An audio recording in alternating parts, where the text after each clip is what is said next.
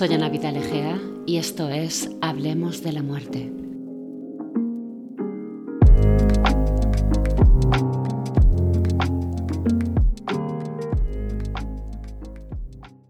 Estrenamos segunda temporada de la mano de un poeta y traductor argentino, Ezequiel Zeidenberg, cuyo último libro es 50 estados, 13 poetas contemporáneos en Estados Unidos, que ha sido coeditado en España por Krill 71 y Fulgencio Pimentel y que a mí particularmente me parece una propuesta muy original, que es un ejercicio ambicioso y genial porque en realidad es una antología ficticia de poetas, en el que él hace de poeta al mismo tiempo que, traductor. Eh, hola Ezequiel, ¿cómo estás? Ana, muchísimo eh, placer estar acá con vos conversando eh, sobre poesía y muerte, ¿verdad? Exacto, y es que nosotros, Ezequiel y yo, tenemos una conversación ininterrumpida que se ha venido dando eh, un poco con cuentagotas, muy poco a poco a lo largo de, los meses, especialmente a partir de la muerte de su madre hace ya siete meses. Y hemos estado intercambiando impresiones hasta que hemos llegado a un punto en el que nos apetecía compartirlo con, con el resto. Cuando la madre de Ezequiel enfermó, Ezequiel iba publicando en, redes sociales poemas que para mí me parecían de una belleza excelsa, que los llamaba eh, los poemas del Tao. Y a mí realmente me nutrían cada día. ¿Cómo fue esa experiencia, Ezequiel? Bueno, yo llegué a Buenos Aires eh, a visitar a mi madre, a pasar las fiestas con ella el año pasado. Eh, llegué el 16 de, no, el 15 de diciembre eh, mi mamá tenía una leucemia linfocítica proliferante de base, pero estaba muy bien, de hecho no, requería tratamiento. Alrededor de, del día 20 y algo de diciembre, su pareja se contagió de COVID, ella se contagió también, la pareja Colás. felizmente no sufrió ningún percance, pero mamá empezó a tener problemas de saturación eh, tratamos de llevarla al hospital eh, en esos días, eh, como eran las fiestas, así era el brote de Omicron, que fue tremendo en, todas partes, pero en Buenos Aires fue una locura la, el pico de contagio que se produjo.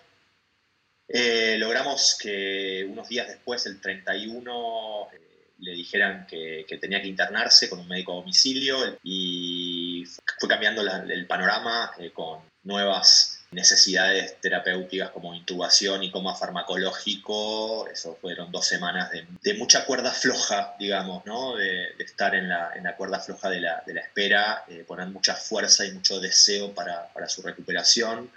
Yo elegí eh, transitar ese camino en público, eh, también porque inicialmente fue porque las personas, había muchas personas, mi mamá era una persona muy querida, también tenía como eh, mucho, mucha actividad en redes, le gustaba mucho estar en redes y me tocó comunicar a sus amistades y contactos lo que estaba pasando y esto fue, eh, no fue deliberado como, como ganas de hacerlo público, como, como algo pedagógico, digamos, sino que fue la manera que encontré para comunicarme con sus seres queridos y con los míos, porque pasar partes individuales obviamente la gente se solidariza mucho y, y se hace imposible ¿no? contestar eh, a todas las personas como, como se merecen.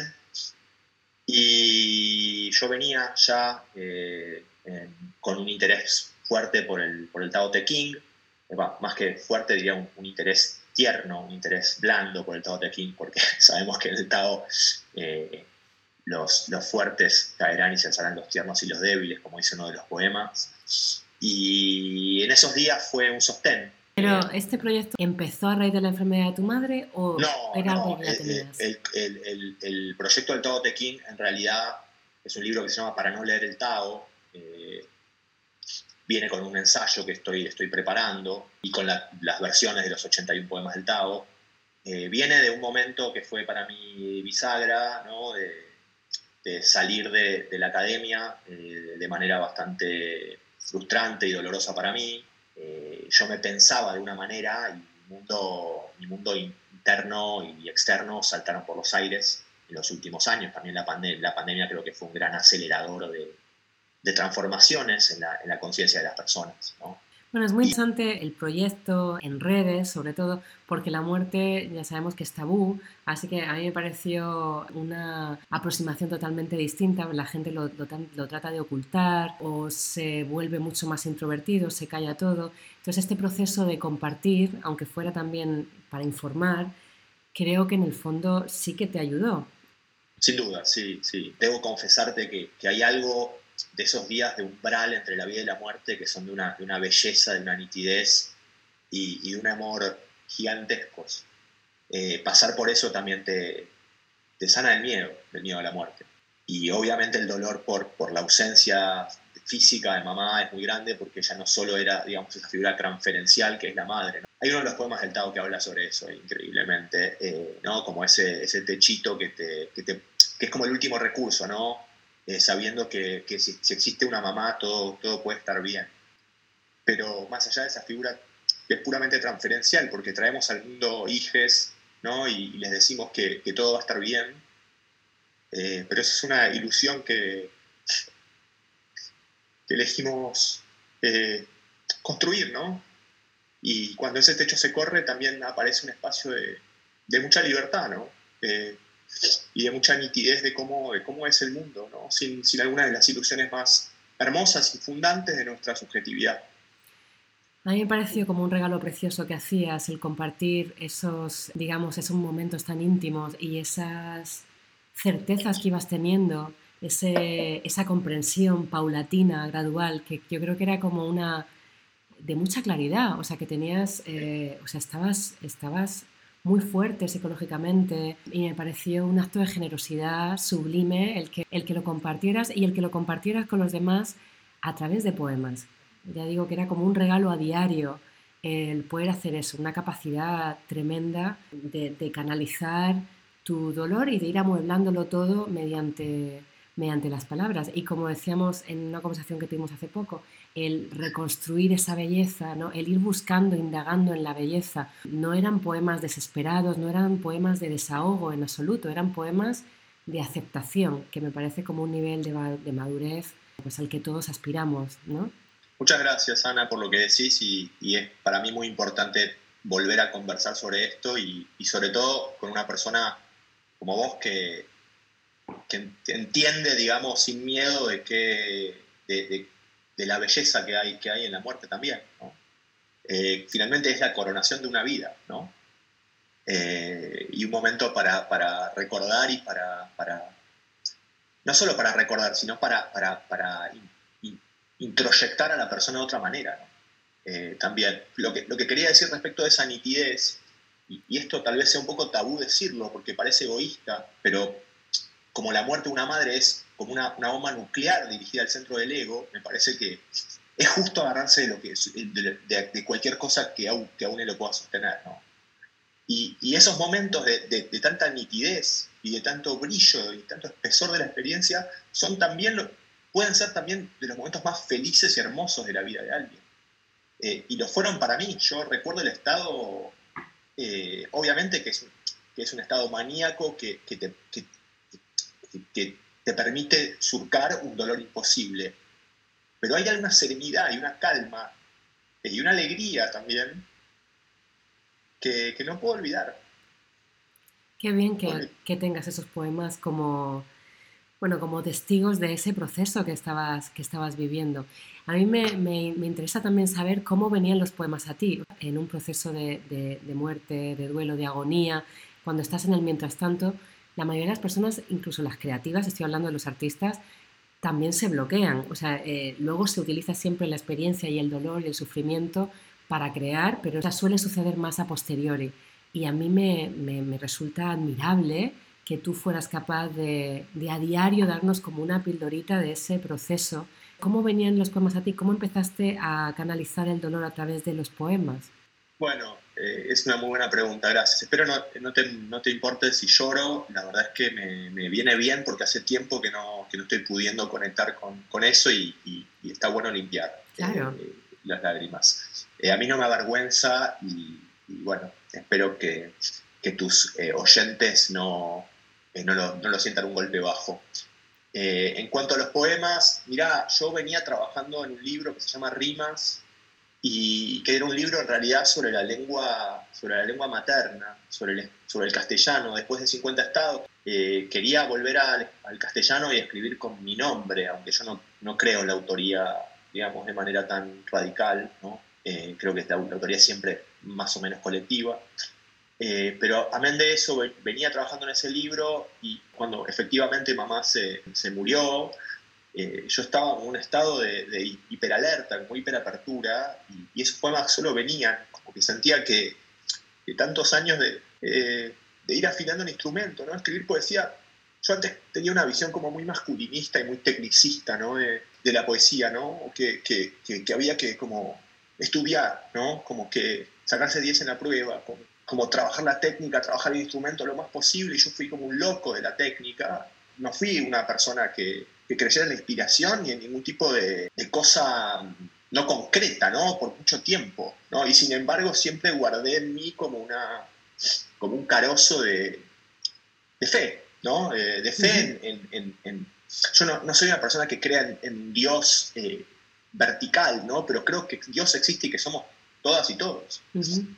y, y, bueno, eso fue muy, muy poderoso porque no, no era, era sin esfuerzo, ¿no? como decía el Tavo, eso parecía y simplemente lo que tenía que hacer era ponerle toda mi, mi, mi técnica y, mi, y, todo lo que me preparé, digamos, toda la vida para, para templar ese instrumento.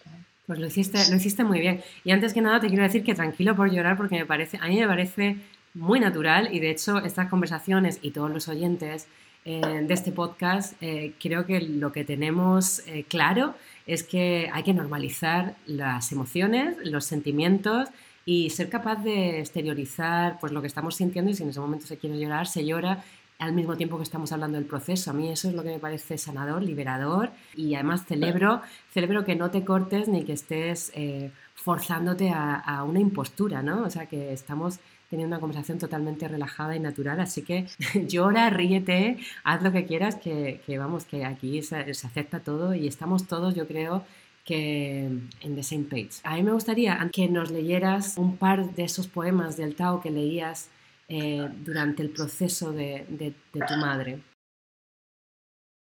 Eh, este no es, no es explícitamente sobre la muerte, juega con la ambigüedad entre el respeto y el temor, ¿no? Si se la respeta no se la teme, si se la teme no se la respeta. Eh, su forma de, de, de hablar de la muerte es bastante juguetona y no tiene la solemnidad que, que en la cultura occidental le, damos. Eh, te voy a leer uno que, eh, que, me gusta mucho y que justamente cuando mamá estaba internada en terapia intensiva en coma farmacológico, eh, a mí me hizo, me hizo llorar, digamos, mucho versionarlo porque me pareció que tenía, tenía mucho que ver con lo que, con lo que estaba pasando, si bien no, no hay, digamos, un mimetismo en el sentido de no dice, voy a hablar del amor.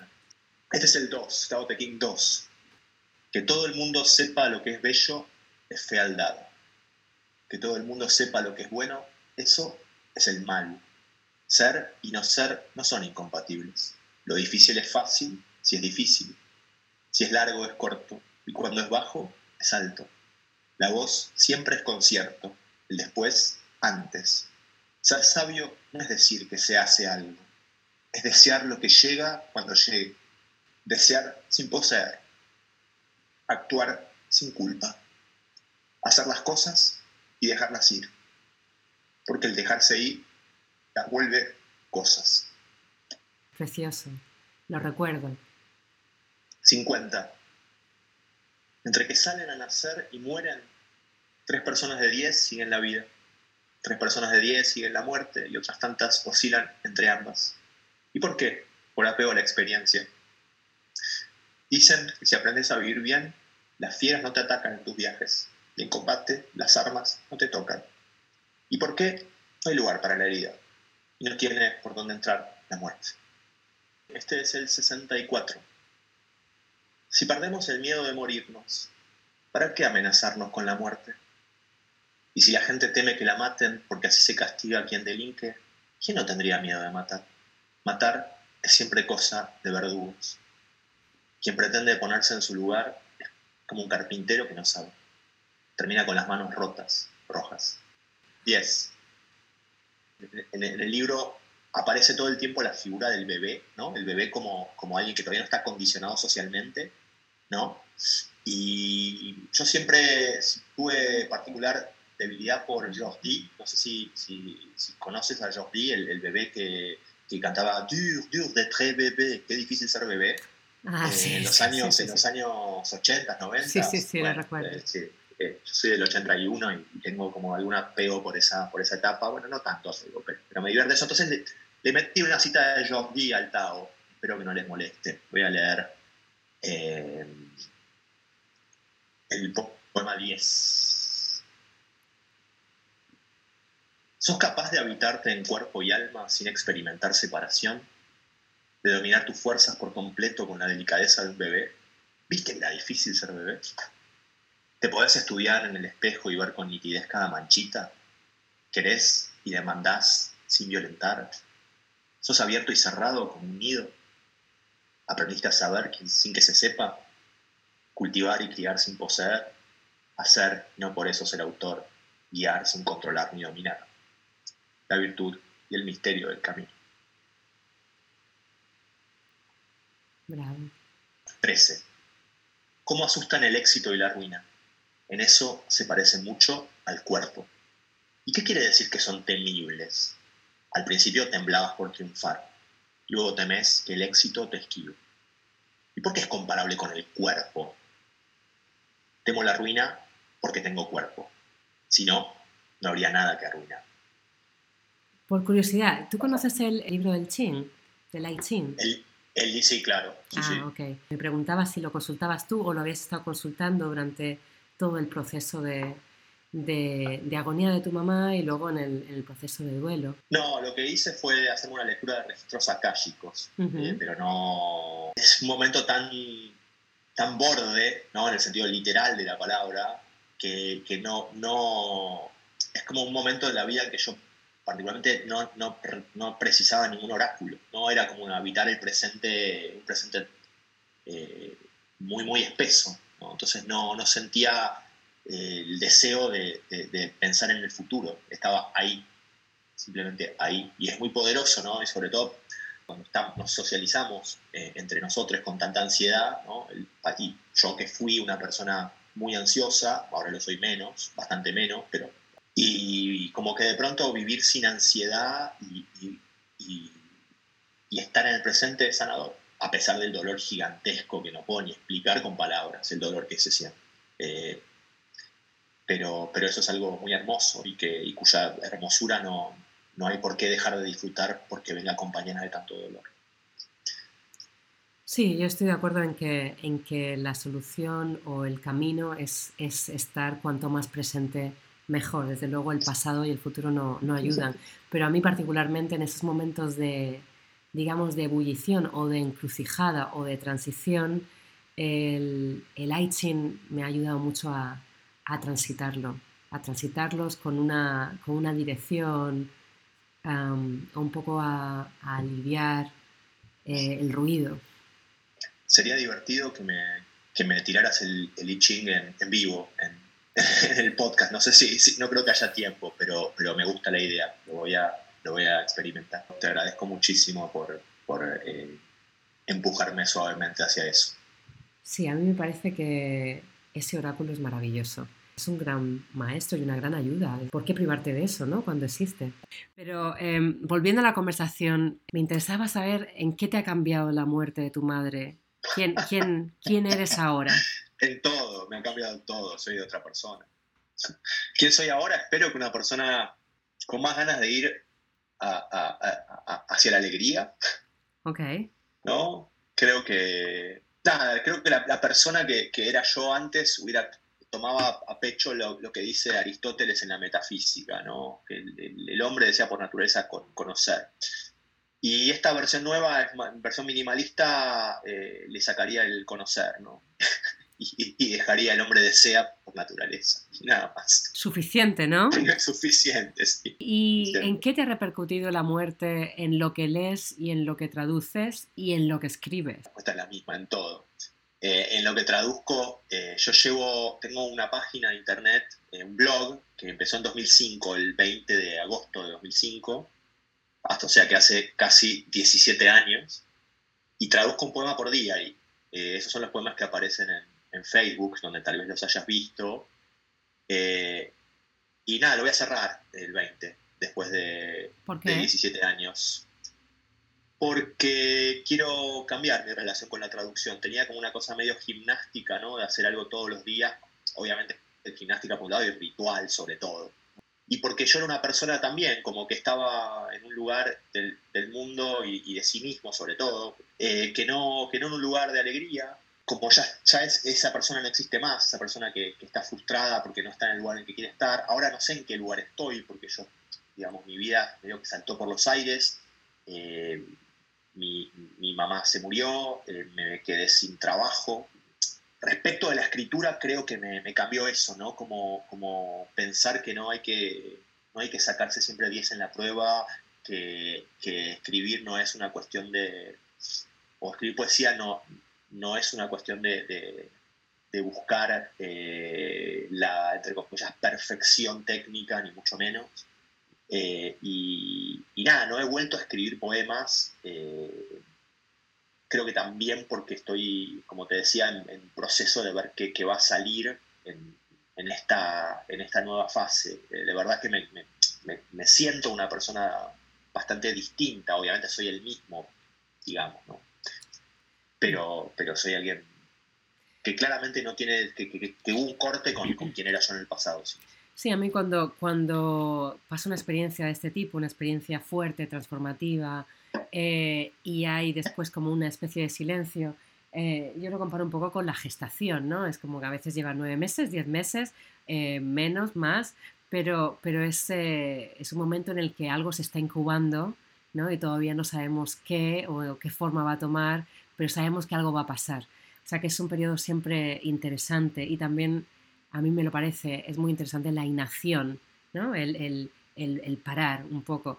Y en esos, en esos momentos de inacción, a mí me, interesa también ver qué es lo que te influye, porque, porque es muy importante lo que, de lo que te nutres en ese mientras tanto, ¿no? O sea, de quién te rodeas y las relaciones después de la muerte cambian, cambian los amigos, y también, o sea, cambia, cambia la, relación con el trabajo, bueno, cambia, cambia un poco todo, pero con eso también cambia los autores de cabecera, los, directores de cine, incluso la música. Entonces, ¿qué es lo que te está nutriendo ahora?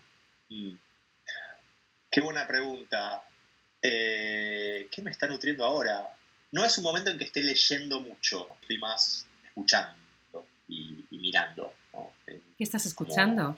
No, no es tanto como qué estoy escuchando, sino cómo estoy escuchando, me parece, ¿no? Como, como yo siempre fui una persona con, oídos muy sensibles y como que estoy asumiendo eso más eh, últimamente y como disfrutando mucho de, una escucha como amplificada, eh, que, un poco me, me, hace disfrutar más de las cosas que ya disfrutaba. No es como algo nuevo, como que cambió el objeto, sino la manera de desear, ¿no? La muerte es una transformación del deseo, ciertamente, o sea, ciertamente es una... Y más la muerte de una madre, ¿no? Porque aprendemos a desear, la madre te enseña a desear.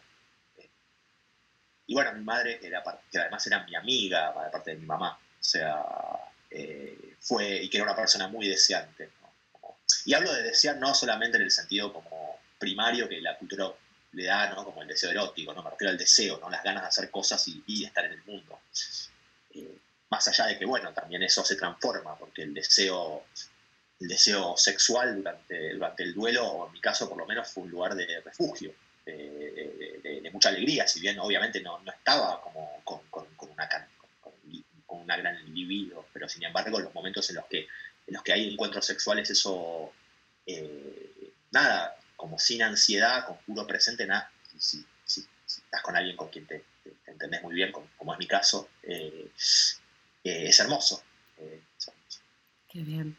Bueno, pues ahora si quieres puedes compartir con nosotros alguno de los poemas del, otro libro que está más enfocado al proceso de tu madre. Sí, sí, de hecho la, dedicatoria es, es, para ella el libro, eh, y tiene un epígrafe que es un poema, es un único endecasílabo desarmado, que es me enseñaste a desear ser libre, gracias. Se llama Para Indiana, que es el nombre de mi mamá. Bien, este poema se llama lo que anida es el poema que escribí el año pasado con una premonición muy fuerte de que mi mamá se iba a morir. Lo que anida en Indiana, lo que nada profundo en la nave nodriza de la avena, lo que dañino viene y va erizándola, lo que se ancla al temple de la sangre y la encabrita sobre sus ancas blancas de cangrejo, lo que sopla de canas la cabeza, lo que besa con afición la médula y la vuelve un humedal, lo que en su avance cansa a quien financia el postre en la oficina de la infancia, lo que de pronto pudre, lo que nutre, pero siempre renueva lo que toca. Ese se llama Tráiganme y lo escribí cuando cumplí 41, fue mi primer cumpleaños sin, sin Indiana, sin mi mamá. Se llama Tráiganme. Tráiganme a mi mamá, que no le pase nada si se le paspan los pulmones como pasas abiertas al desaire. Tráiganme a mi mamá, vestida de la seda del deseo, y da lo mismo si este mes o me demoro un poco más en revolver la luz para volver a ver que sigue acá. Tráiganme a mi mamá, que se reintegre a los mitines y no tenga que amortiguar los gestos y los ritos de su gusto a su ritmo.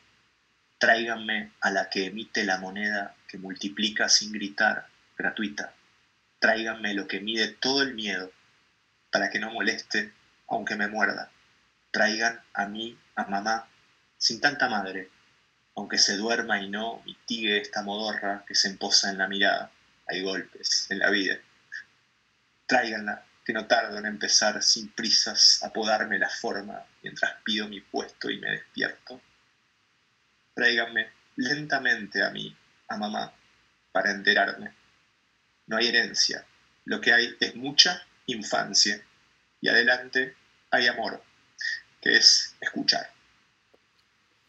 Wow, qué duro y qué, y qué precioso. Gracias por eso. Yo creo que con este poema podemos, podemos cerrar. A mí me parece que lo resume, que lo resume todo. Y estaba pensando precisamente que escribiste este poema en tu 41 cumpleaños, que era el primero sin ella, y que qué casualidad también, ¿no? Porque en los 40, ¿no? Digamos, 40 años con tu madre, ¿no? Que es, un número muy redondo, y a partir de esos 40 se cierra este ciclo, y luego empiezas una nueva versión de ti mismo, no en solitario, pero sin ella.